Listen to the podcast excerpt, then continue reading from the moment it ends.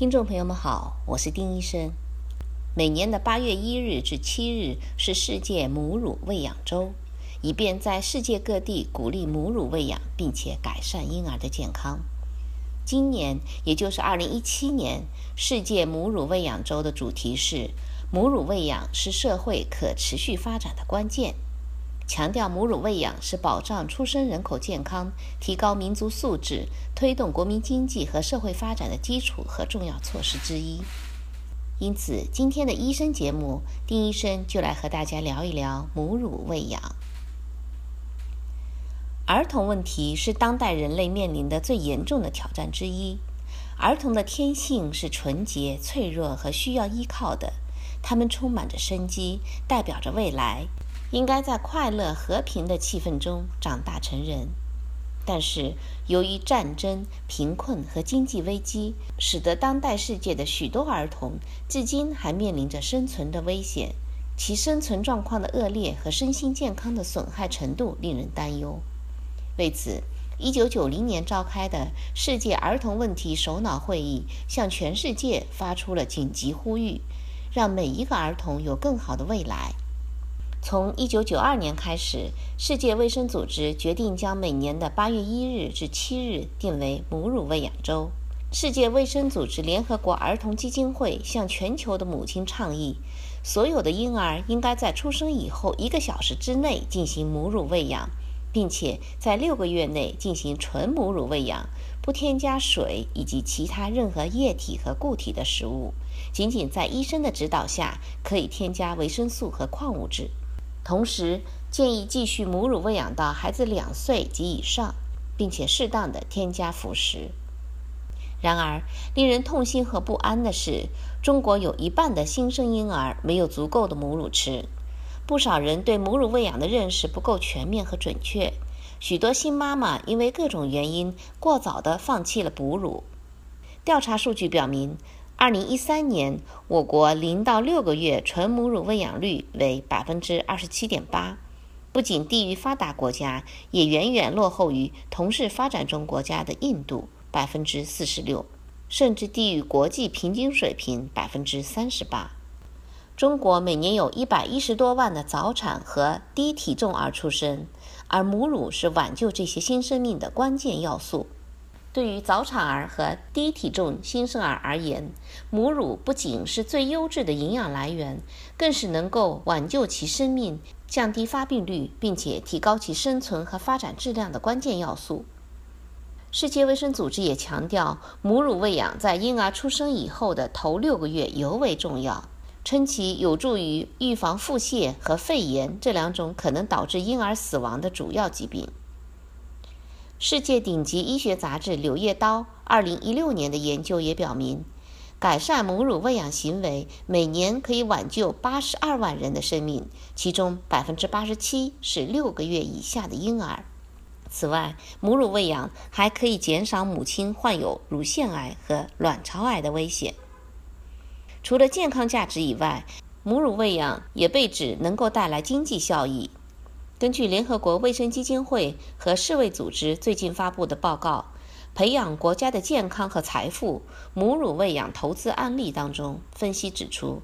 纯母乳喂养率提高到百分之五十，将可以挽救五十二万名五岁以下儿童的生命，并且可能在十年之内，通过减少疾病、降低医疗费用及提高生产力而产生三千亿美元的经济效益。母乳是婴儿的第一天然食品，它为婴儿出生以后最初的几个月提供了所需的能量和营养素，并且在婴儿一岁前的后半年，母乳也满足了一半或者更多的婴儿营养需要。而且在婴儿两岁这一年当中，母乳可以提供三分之一的营养。以下我们就来着重讨论一下母乳喂养的好处。首先，我们来看一下母乳喂养对婴儿的好处。大家都知道，母乳是婴儿最理想的天然食物，乳汁的营养优于任何的代乳品，完全能够满足出生以后四到六个月的婴儿生长发育的全部营养的需要。母乳中所含的各种营养物质最适合婴儿的消化吸收，并且具有最高的生物利用率。在这段时间内，不需要给婴儿喂食母乳以外的食品。另外，母乳中还含有丰富的抗感染物质，含有不可替代的免疫成分，可以保护婴儿预防感染性疾病的发生。在初乳当中，这种物质的含量更为丰富。和其他的婴儿食品相比，乳汁是婴儿最少见过敏的食物。母乳当中还含有婴儿大脑发育所必需的氨基酸，对婴儿中枢神经系统的发育极为重要。而且，吸吮母乳有助于婴儿的面部和牙齿的正常发育，有预防龋齿的作用。同时，母乳喂养也有利于增强母婴之间的感情。另外，母乳喂养对妈妈有什么好处呢？母乳喂养能够促进母亲的子宫收缩，减少产后的出血。进而进一步促使子宫的复旧。由于正常的母乳喂养能够产生哺乳性闭经，能起到天然的避孕作用。同时，母乳喂养也可以减少乳腺癌和卵巢癌发生的危险。另外，还有助于妈妈恢复产后的身材。母乳喂养对家庭和社会也有诸多的好处。母乳喂养最卫生、方便、安全、新鲜和经济。母乳喂养的最大优点是增强了母子之间的感情。母乳几乎无菌，直接喂哺，不容易污染，无需消毒。近年以来，出现了以母乳为金标准，把牛奶尽量改变的像喝母乳相似，但是其中的免疫球蛋白和乳铁蛋白仍然无法和母乳相比。